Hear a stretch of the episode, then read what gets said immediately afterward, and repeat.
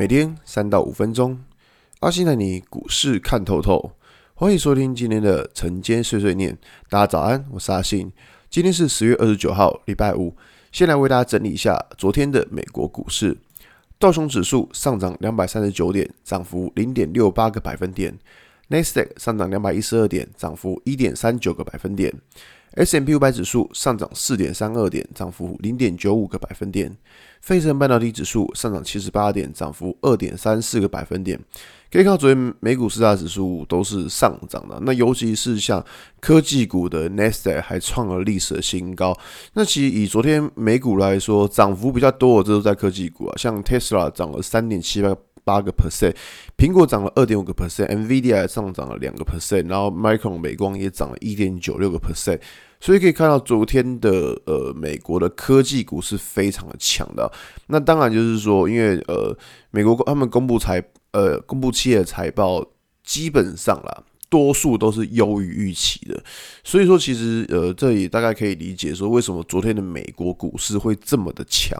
那也可以看到，就是说，除了道琼之外，道因为道琼是最领先创高的嘛，但现在资金好像。明显转到像是科技股的 n e s t 身上，所以说其实呃，我觉得以这种状况来说，当然美国股市如果还能够持续创高的话，对于整个台股来说也是一件相对较好的情况。那么回到台股来看好了，台股在昨天是一个就是开高走低的情况。那昨天我们呃有跟大家讲过，就是在上方的压力，这压力是在大概一七。一九六哎，一塔一七一二七的位置，这一二一二七的位置呢是一个压力点，那当然要看这个压力到底能不能够站得上。那我觉得说，就是以现在的状况而言的话，当然就是以美国股市这么强，那指数要能够站上压力的几率当然是相对较高。只是最近哦，可以很明显看到一个情况，就是说。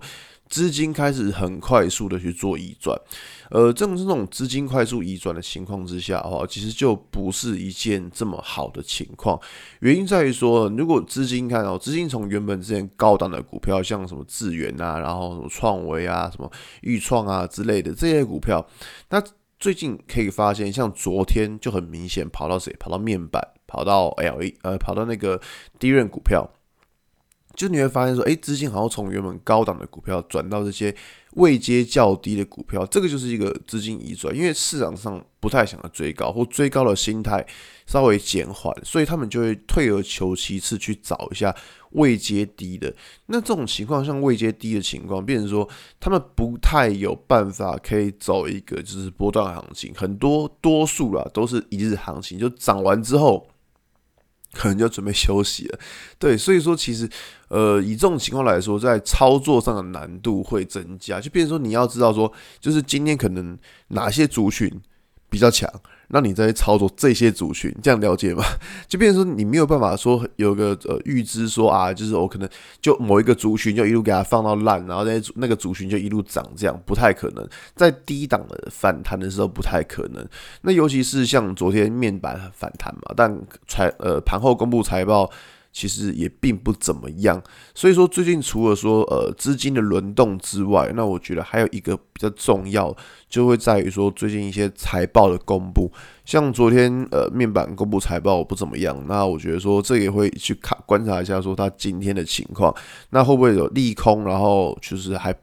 跌的状况了，那像是呃，昨天记忆体也有一些公布财报了，那也去看快看一下，说它今天的状况到底是如何。那反正在今天的选股的话，会专注一个重点，就是说今天选股会去看一下周线跟月线的量，因为你知道今天就是这礼拜跟这个月的最后一个交易日，所以说如果这个月的成交量太大的话，那类似这一种股票，可能在下个月就。比较不会是我们的操作标的，那所以说在今天的操作会比较专注在就是周线跟月线，然后希望它的成交量跟涨幅都不要太大，这样在下个礼拜或下个月这一档股票会比较有机会发动。好吧，今天节目就到这边。如果你喜欢今天内容，记得按下追踪关注我。如果想知道更多更详尽的分析，在我的专案《给通勤族的标股报告书》里面有更多股市洞察分享给大家哦。阿信晨间碎碎念，我们下礼拜一见，拜拜。